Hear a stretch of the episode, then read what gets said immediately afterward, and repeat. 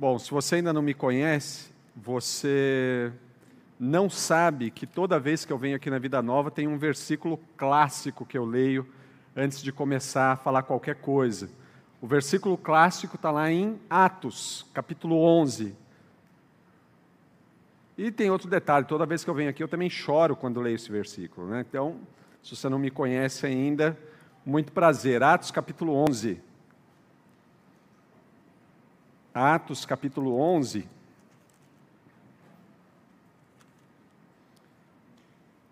Fala de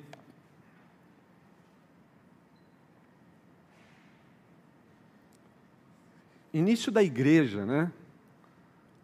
Início da igreja. A igreja que proclama o evangelho e que estava se disseminando pela terra. Lá em Atos 11, Barnabé é enviado para conhecer uma dessas igrejas, ou para entender melhor o que, o que Deus, por meio de Jesus, através do Espírito Santo, estava fazendo naquele lugar chamado Antioquia. Verso 23 diz assim: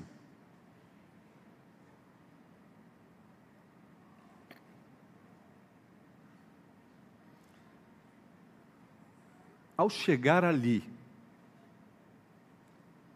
e ver essa demonstração da graça de Deus, alegrou-se muito e incentivou os irmãos a permanecerem fiéis. Toda vez que eu venho aqui na Vida Nova, eu me alegro muito. Me alegro muito. Me alegro muito de ver como o prédio está bonito mas me alegro mais ainda por ver a graça de Deus. Então, que Deus continue abençoando vocês. Amém? Vamos orar? Senhor Jesus, muito, muito obrigado pelo privilégio que o Senhor nos dá de estarmos juntos aqui nessa noite, com a certeza de que o Senhor está entre nós.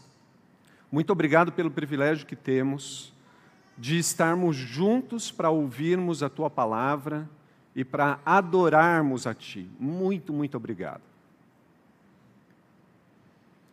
Obrigado pelo que o Senhor já falou conosco por meio das canções, das músicas, dos louvores. Muito, muito obrigado. Obrigado a Deus pela tua presença plenamente percebível aqui na tua igreja, no meio do teu povo. Muito obrigado. Nessa hora, nós suplicamos a Ti que o Senhor nos ajude a prestarmos atenção na Tua palavra, que o Senhor nos desafie através da Tua palavra, que o Senhor nos encoraje com a Tua palavra, que nós saiamos daqui hoje, ó Deus, depois de ouvir a Tua palavra, com o coração cheio, cheio de Ti, cheio de gratidão por aquilo que o Senhor já fez por nós na eternidade e cheio de gratidão por aquilo que o Senhor faz diariamente por nós e por aquilo que o Senhor está fazendo nesse momento. Por favor, Pai, nos conduza, nos guie para a tua honra, para a tua glória, para o teu louvor, mas também para a edificação da tua igreja. Eu peço isso a ti em nome de Jesus. Amém. Amém. Muito bem, queridos. Abra aí a sua Bíblia comigo no Salmo 63 é nesse salmo que nós vamos meditar nessa noite. Salmo 63. Salmo 63. O texto bíblico diz assim: nós vamos ler todo esse salmo, é um salmo pequeno, e ele diz assim: Salmo de Davi, sobre a ocasião em que estava no deserto de Judá.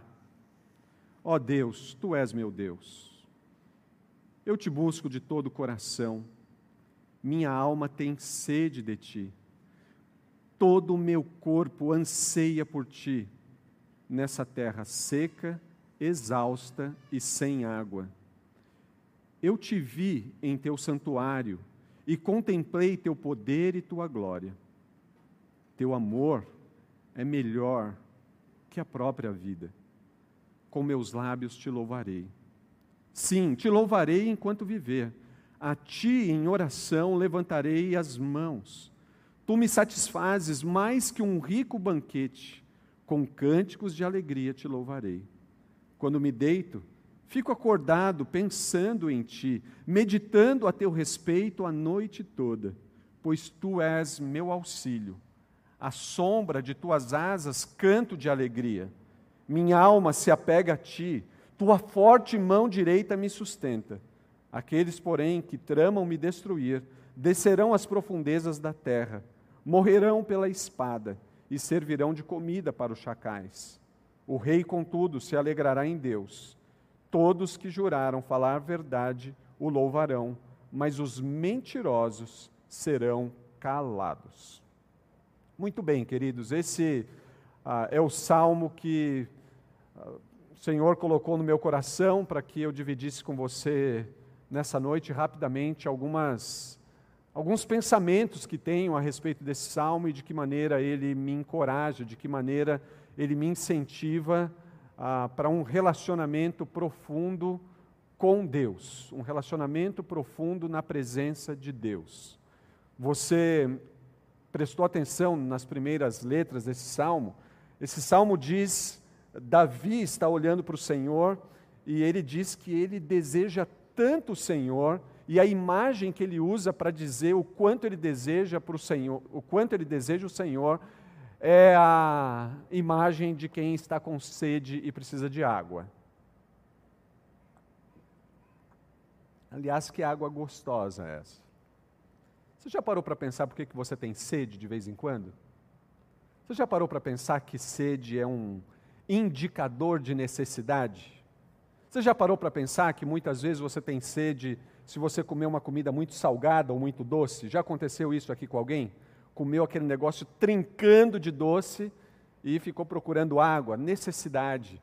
Talvez a gente ah, tenha muita sede, não sei se isso acontece com você, mas eu acho que é um fenômeno que a gente sempre tem sede quando estamos à véspera de um exame que você nem pode tomar água. Já aconteceu isso com você? Você não pode tomar água, te dá sede. E eu nunca tive tanta sede na véspera de fazer um exame que nem podia tomar água. Sede é indicador de necessidade. Sede é indicador de que ah, precisamos de, a, de algo que talvez esteja faltando em nós. Davi ele está usando essa figura da sede para dizer assim: eu preciso de Deus, eu desejo Deus, eu almejo por Deus. O salmo é aberto localizando a gente no tempo e dizendo que esse é o salmo que Davi escreveu quando ele estava no deserto, num lugar seco, árido, sem água nenhuma. E ele está dizendo: Eu tenho sede, eu desejo beber água. Assim como eu desejo beber água, muito mais eu desejo por Deus na minha vida. Eu desejo, ele usa essa linguagem aqui do desejo. E como ele usa a linguagem do desejo, o professor James Houston, ele tem uma frase que diz assim: O desejo é um incessante pulsar da vida humana. O que ansiamos determina o escopo de nossas experiências, a profundidade, a profundidade de nossas percepções, os padrões com os quais julgamos e a responsabilidade com que escolhemos nossos valores. Por isso, é crucial, é de crucial importância ansiarmos por coisas que ultrapassam o material, que sejam então transcendental. O salmo abre dizendo para nós que Davi está no deserto de Judá. E a gente deveria perguntar assim: o que, que ele está fazendo lá? Ele já ele esteve no deserto de Judá algumas vezes. Talvez a primeira vez que ele esteve no deserto de Judá, ele esteve porque ele estava fugindo do seu talvez maior inimigo, chamado Saul. Quando Saul quis matá-lo, ele fugiu para o deserto de Judá. Essa foi talvez a primeira vez que ele esteve lá, fugindo de alguém que abertamente queria matá-lo, que queria vê-lo morto. Então ele, ele foge, ele se refugia nesse lugar seco, exausto, sem água. Um lugar onde provavelmente o seu inimigo não adentraria muito para procurá-lo. Ele vai para esse lugar como um lugar de escape, ele está ali. Mas essa primeira vez foi fichinha, perto da outra vez em que ele esteve lá. A outra vez que ele esteve lá, ele esteve porque ele estava fugindo do filho dele, um filho chamado Absalão, um filho que queria matá-lo depois de tê-lo humilhado publicamente para todo o seu povo, para toda a cidade de Jerusalém. Ele vai para esse lugar e ele vai para um lugar seco, exausto, sem água, fugindo do filho, porque o filho quer matá-lo, já tinha humilhado, e ele percebe então que não tem nenhuma chance de se reconciliar com o filho. É nesse lugar que ele está, e ele está dizendo assim: mais do que tudo eu desejo Deus. E a gente pensa, que esquisito. Talvez ele deveria desejar se reconciliar com o filho. Talvez ele deveria desejar mais do que tudo retomar o reino. Talvez ele deveria desejar mais do que tudo estar no seu palácio, na sua casa, estar no conforto da sua casa, com seus amigos, com seus familiares, com as pessoas que o seguiam, com as pessoas que gostam dele. Mas não, ele não deseja isso, ele deseja algo que é transcendental ao material. Porque ele entendeu algo. Ele entendeu que nem sempre o material supre as nossas necessidades. Só tem algo que é capaz de suprir a nossa necessidade, só tem algo que é capaz de suprir a necessidade de Davi, e esse algo então tem que ser transcendental, tem que estar além daquilo que a gente pode ver, além daquilo que nós podemos tocar. Não significa que ele não amava o filho dele ou que ele não tinha afeto pelo filho dele, mas sim que ele entendia que ele precisava de algo que fosse maior ele está num lugar difícil, em uma circunstância difícil, e ele continua desejando intensamente Deus. O Deus que é a fonte de toda segurança, o Deus que é a fonte de todo conforto, de todo consolo, o Deus que é a fonte de todas as coisas. Eu olho para o Salmo 63, aí, ouvindo, lendo, Davi dizendo: eu desejo Deus como desejo tomar água.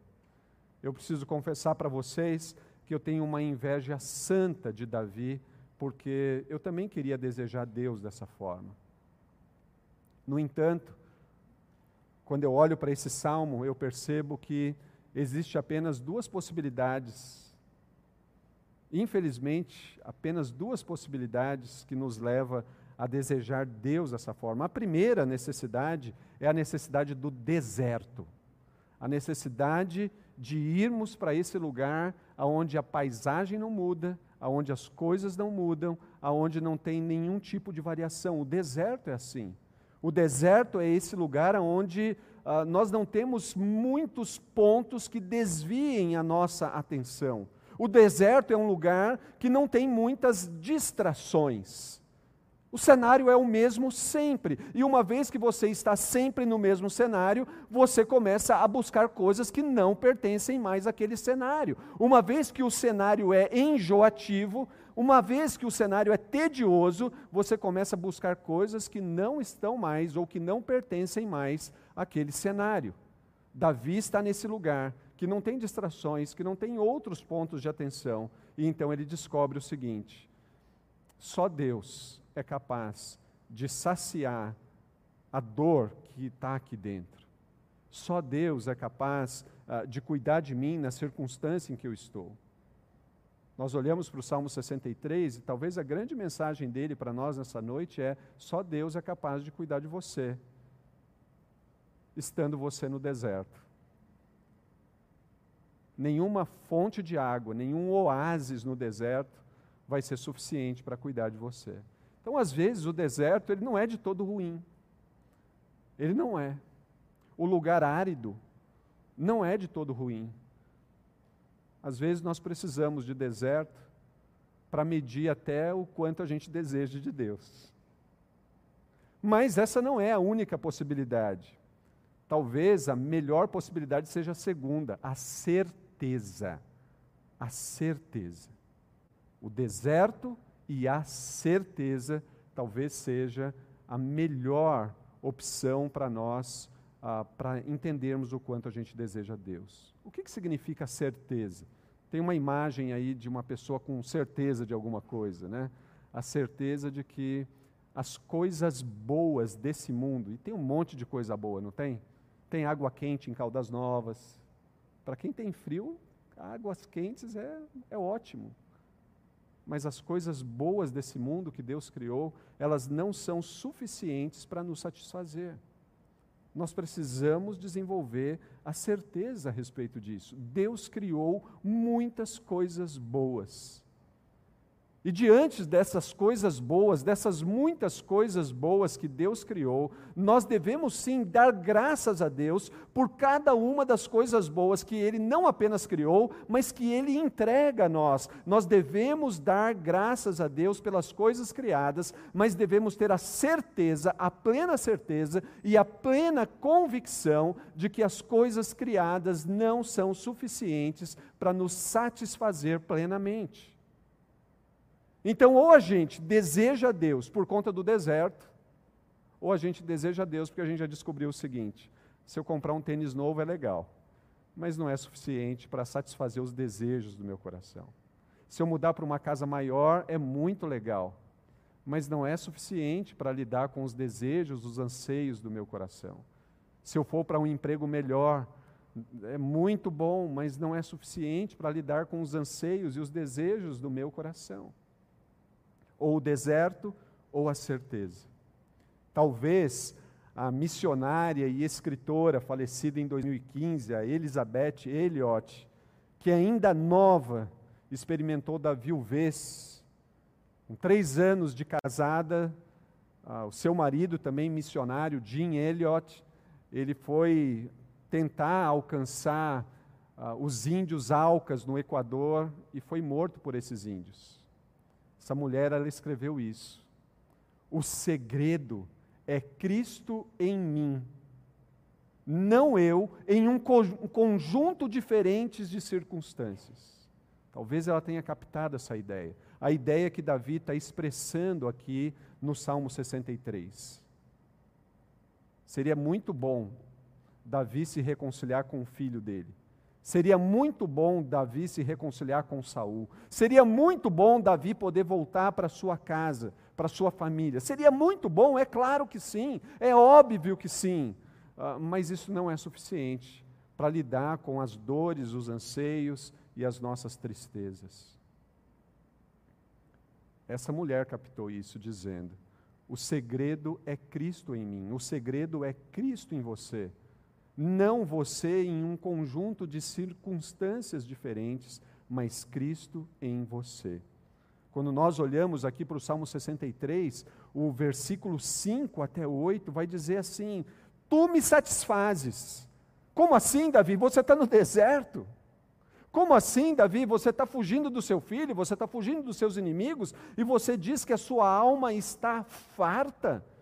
Como que isso pode acontecer? Qual é o segredo para, mesmo no deserto, num ambiente hostil, em uma circunstância difícil, você poder dizer que a sua alma está farta? Alma antes faminta, alma antes sedenta, agora está farta, está satisfeita. A minha alma se farta, antes sedenta, como o deserto que vai absorvendo água, qualquer gota que cai a água vai embora. Perto de nós aqui, razoavelmente perto de nós, tem o deserto de Atacama. Alguns estudiosos dizem que precisa chover um século no Atacama para encher uma xícara de café. Já pensou? Não é o lugar mais seco do mundo, mas é o segundo ou o primeiro lugar mais seco do mundo que não seja polar. Davi está num ambiente desse dizendo que a alma dele está farta do Senhor.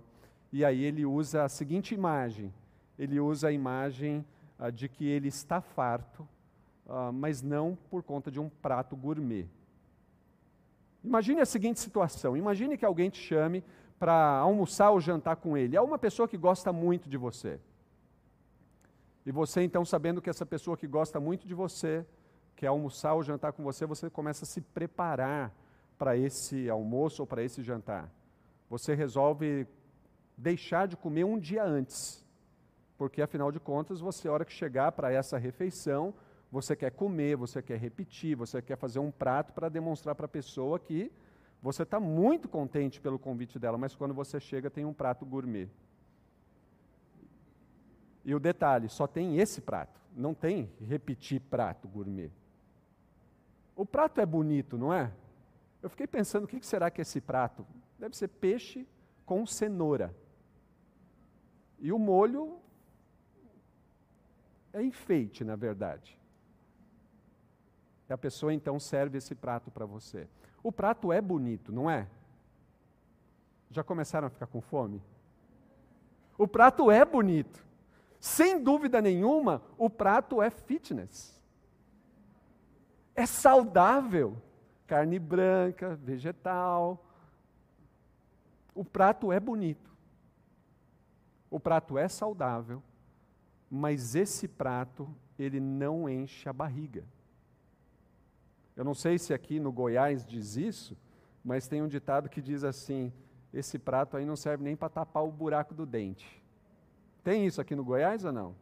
Não serve nem para tapar o buraco do dente. O prato é bonito, a comida é saudável, o prato é delicioso, mas ele não é suficiente para matar a fome de quem estava se preparando um dia antes para chegar para essa refeição. Já pensou que experiência frustrante você chegar para um, para um jantar, para um almoço e se deparar com isso? Talvez alguns de nós aqui, não vou citar nome para não constranger ninguém, alguém já estaria pensando assim: ah, eu iria sair rapidinho desse almoço, jantar aí, ia para um rodízio de qualquer coisa. Bem rápido. Ia passar lá na esfirraria do Milton, ó, e atacar todas as esfirras possíveis ali. É assim prato bonito, prato saudável, mas não suficiente para encher a barriga. O que Davi está dizendo aqui no Salmo 63 é que ele tem um intenso desejo por Deus e ele encontra em Deus satisfação. A figura que Davi usa é a próxima. Essa daí, ó. Agora vocês gostaram, né? Agora ficou bom. Nada de pratinho gourmet, né? É essa figura que ele diz. Quando eu procuro por Deus, quando eu busco Deus, eu encontro Deus e me sinto farto, como se estivesse em uma churrascaria comendo carnes gordurosas, em um verdadeiro banquete de carne. É assim que ele diz. É assim que ele diz: quando eu busco Deus, eu o encontro. Já parou para pensar também que tem gente que, quando vai na churrascaria, dá prejuízo para o dono da churrascaria? E fica lá, e o cara da churrascaria passa e dá um jeito de te mandar embora e você não vai. Aí a pessoa senta diferente na cadeira, solta o primeiro botão, solta o cinto, fala assim: desce mais carne. E o dono da churrascaria vai ficando inquieto. Davi está dizendo: é isso que acontece comigo quando eu busco Deus. Quando eu busco Deus, eu estou, eu sou por Ele plenamente alimentado. Davi nos diz que é assim que a alma dele se sente ao buscar Deus, porque Deus é o Deus que se deixa achar. Queridos, quando nós olhamos para as Escrituras, as Escrituras vão apontando para nós esse imperativo: busque a Deus, procure por Deus. Procure, busque, procure, busque. A palavra de Deus, as Escrituras sagradas, nos incentiva, nos motiva, nos encoraja a buscarmos a Deus não a buscarmos com frustração, a gente busca, mas não encontra. Não, você busca e encontra, porque Deus, o nosso Deus, o Deus e Pai de Jesus Cristo, é o Deus que se deixa achar. É o Deus que se deixa achar. Dois textos aqui para nós nessa noite.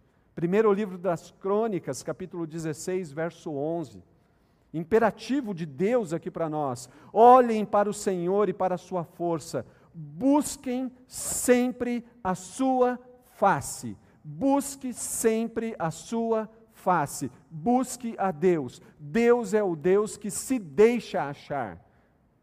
Ele dá a nós, a cada um de nós, o comando para que nós o busquemos, mas ele não é aquele Deus que fala assim: ah, mas eles nunca vão me achar.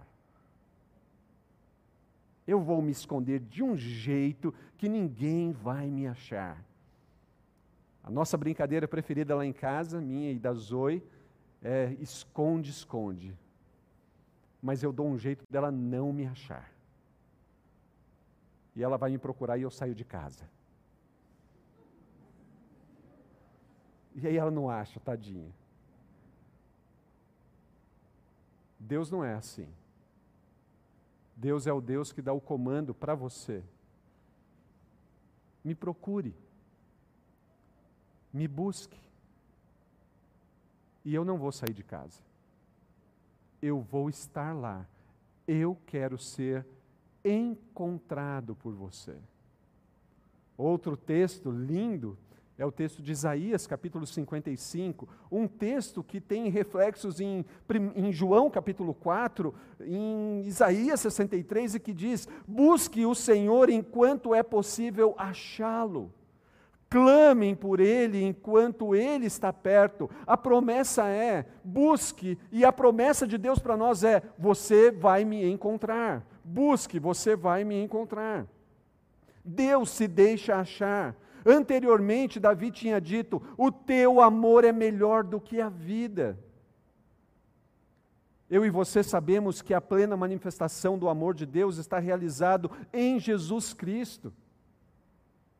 Ele entrega o filho dele por nós e para nós, para que nós o reencontremos. Deus é o Deus que se deixa achar. Eu e você, nós podemos buscar a Deus com essa certeza, a certeza de que nós vamos achá-lo, porque ele não sai de casa. Quando nós o encontramos, nós somos por ele plenamente satisfeitos, satisfeitos por causa da sua graça manifestada plenamente em Cristo Jesus como Davi, aqui no Salmo 63, nós podemos e devemos buscar a Deus, mesmo em momentos de dificuldade. Queridos, a dificuldade de Davi é muito grande. Ele está no deserto, porque o seu filho, depois de ter humilhado, agora procura matar o pai. E ele não está fazendo isso sozinho, ele está fazendo isso com um grande exército. Como Davi, eu e você podemos e devemos buscar a Deus, mesmo em momentos de dificuldades. Talvez alguns de nós aqui estejamos enfrentando dificuldades no casamento, no trabalho. Talvez alguns de nós aqui estejamos tendo que lidar com expectativas frustradas. Talvez alguns de nós aqui estejamos sofrendo com relacionamentos partidos. Talvez alguns de nós aqui estejamos sofrendo com a saúde. Talvez alguns de nós aqui estamos tendo que lidar com a traição. Talvez alguns de nós aqui estamos sendo sistematicamente ignorados e desprezados. E o Salmo 63 é para você, dizendo: nessa situação, busque o Senhor, procure por Ele. Ele é o Deus que se deixa achar. Nós podemos e devemos buscar a Deus. Não apenas com a certeza de que nós vamos achá-lo, mas com a certeza de que nós vamos achá-lo e seremos plenamente satisfeitos por ele, como se a gente estivesse numa churrascaria diante de uma mesa e de um rodízio de carnes suculentas. Tem um ditado que diz que nós somos aquilo que comemos. Já ouviram falar desse ditado? Você é aquilo que come. Esse ditado, obviamente, ele serve para chamar nossa atenção a respeito da importância de realizarmos uma alimentação saudável. É claro que nós não somos aquilo que nós comemos, é apenas um ditado. A palavra de Deus nos ensina que nós somos ou aquilo que amamos ou aquilo que nós adoramos. Nós não somos aquilo que comemos. Mas é verdade que aquilo que comemos vai nos afetar. Vai diretamente nos afetar. Assim, aquilo que nós comemos também para a nutrição da nossa alma, também vai afetar a nossa espiritualidade. As imagens usadas aqui por Davi, a imagem da sede, a imagem da comida, é para chamar a nossa atenção. Davi, para alimentar sua alma, se alimenta do próprio Deus, do Deus que é suficiente para mantê-lo firme, mesmo passando por esse momento de tão grande dificuldade. O Salmo 63 me faz olhar para João capítulo 4. Em João capítulo 4, nós temos as mesmas imagens. Jesus se encontra com aquela mulher de Samaria. E o diálogo começa por conta de água. Ela vai buscar água e Jesus diz: Eu tenho uma água melhor, eu sou essa água melhor. Quando aquela mulher vai embora, depois de todo esse diálogo e conversa com Jesus, os seus discípulos chegam e Jesus diz assim: Eu já estou satisfeito. E os discípulos perguntam: Mas como assim? Alguém trouxe comida? Ele disse: Não, a minha comida é fazer a vontade do meu Pai. Essa é a melhor comida. O Salmo 63 nos liga diretamente lá com João capítulo 4, aonde o Senhor Jesus tem essa conversa. Quando eu pego esses dois textos, Isaías 63 e João 4, eu considero que quando nós falamos de comida, e temos uma nutricionista aqui prestando bastante atenção no papo sobre comida, nós temos pelo menos três grupos de pessoas. Nós temos o primeiro grupo que é de pessoas que não comem nada e por não comerem nada são desnutridas, ficam fracas, se tornam anêmicos, se tornam anêmicos espirituais, se não se alimentam do próprio Deus. Por não comerem, por não alimentarem a sua alma, não estão preparadas para os dias de deserto, para os dias de dificuldade. Esse é o primeiro grupo. Mas tem também o segundo grupo de pessoas. O segundo grupo de pessoas talvez seja pior do que o primeiro. O segundo grupo é de pessoas que comem porcaria. Lixo também enche o estômago, só que faz mal. Essa é uma realidade. Talvez comer porcaria seja pior do que não comer nada. Lixo enche a barriga, mas não alimenta a alma. Infelizmente, é grande o número de crentes que andam se alimentando de porcaria, e eu pensei em algumas aqui, postagens de Facebook. Muito bom, mas não alimenta a barriga. Textos de autoajuda não são bons, não alimentam, não fortalecem e não preparam para o dia da dificuldade. Conversas sem sentido, conversas superficiais, não serve para nada. Mas tem crentes que insistem em se alimentar de conversas sem sentido. Notícias e reportagens da atualidade apenas aumenta o caos. E eu fico imaginando, vocês devem notar que a minha mente é muito criativa. Davi está lá no deserto de Judá, com o celular dele, iPhone 12 no deserto de Judá. Ele tira o iPhone e atualiza o feed do Instagram. O que, que ele vê? Absalão mudando todas as coisas em Jerusalém. O que, que acontece com a notícia da atualidade? Deixa a vida dele caótica. Assim é comigo e com você. Não foi mais ou menos assim que aconteceu durante todo esse período triste de pandemia? em cada atualização de Facebook, de WhatsApp. Quantas vezes nós não ficamos chateados, alguns até desesperados? Quantos de nós?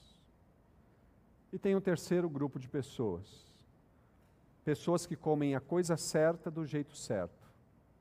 E a coisa certa para alimentação, para nutrição da alma, é aquilo que Davi está dizendo aqui no Salmo 63, verso 6.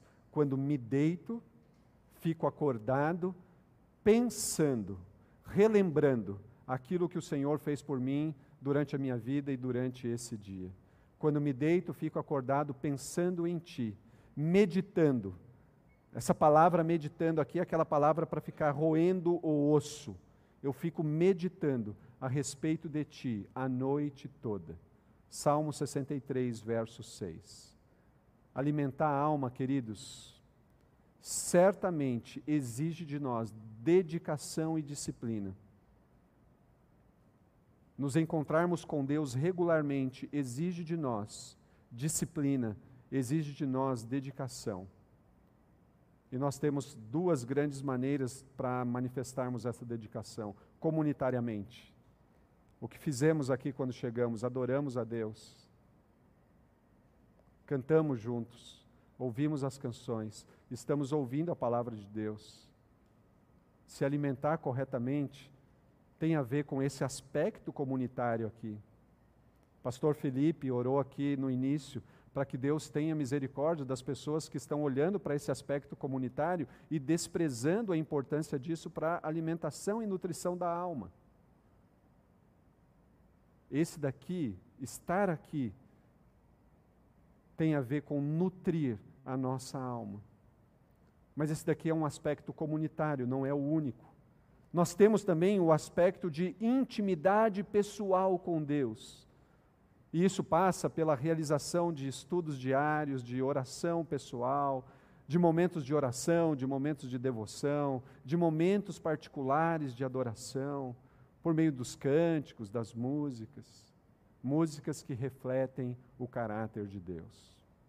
O pastor John Piper, que nós conhecemos, ele diz assim: quando Deus não é saboreado pela doçura e excelência de quem Ele é, Ele não é adorado. Vamos ler isso juntos? Vamos lá? Quando Deus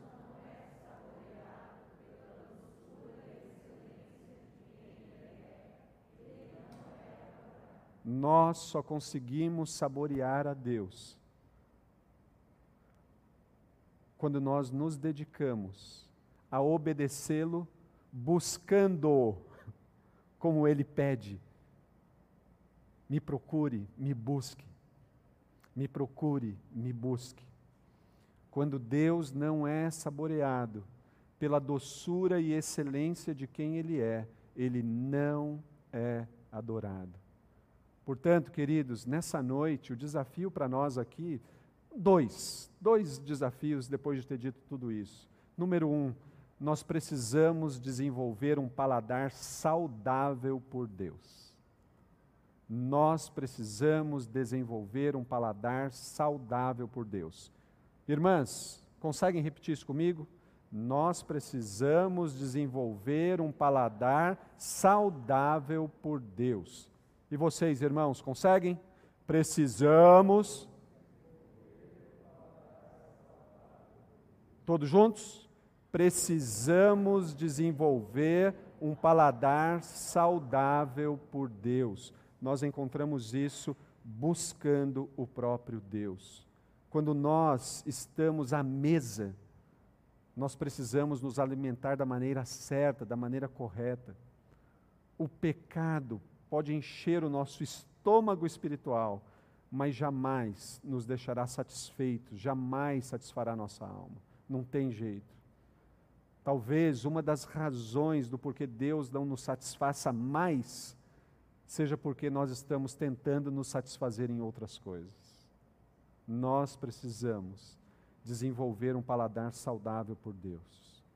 O nosso apetite acompanha o ritmo da nossa vida. Se você corre muito, talvez você não tenha um bom apetite. Ou se você tem um bom apetite, você come tudo, de tudo e tudo. E isso não faz bem. E assim também se reflete na nossa espiritualidade. O segundo desafio, olhando aqui para o Salmo 63, é que nós precisamos desejar encontrar essa grande satisfação em Deus. Eu quero me satisfazer nele precisamos desejar encontrar essa grande satisfação em Deus. Precisamos desejar encontrar essa grande satisfação em Deus. Vamos juntos? Precisamos desejar encontrar essa grande satisfação em Deus. Muitas vezes nós ficamos focados em algumas pequenas coisas urgentes e nos esquecemos de que Deus tem uma mesa de carnes suculentas para nos oferecer. Ele nos convida para essa mesa farta e nós experimentamos dela quando nos aprofundamos em conhecê-lo mais, meditando na Sua palavra, orando, participando da vida comunitária. Que Deus, queridos, que o Deus e Pai de nosso Senhor Jesus Cristo nos encha com esse amor que é melhor do que a vida. Davi, aqui no Salmo 63, verso 3, ele diz: O teu amor é melhor do que a vida. Meu desejo para vocês é que Deus nos encha com esse amor que é melhor que a vida. Meu desejo, minha oração é que a nossa comida e a nossa bebida seja o próprio Deus e que essa seja a nossa refeição diária todos os dias. Amém? Senhor, alimente a tua igreja. Seja a tua, Deus, a principal e maior refeição para a tua igreja. Nós te damos graças, Pai porque o Senhor entregou o teu filho Jesus Cristo, que é o caminho para que nós o encontremos. Nós te agradecemos por isso. Te agradecemos por isso. Te agradecemos porque por meio de Jesus nós podemos encontrá-lo. Muito, muito obrigado. Obrigado porque Jesus Cristo abre o caminho para ti. Senhor, o que nós queremos de todo o nosso coração é desenvolvermos um paladar saudável por Ti. O que nós queremos de todo o nosso coração nessa noite é desejar essa plena realização. E nós suplicamos a Ti que o Senhor nos ajude, que o Senhor tenha misericórdia de nós, em nome de Jesus. Amém. Amém.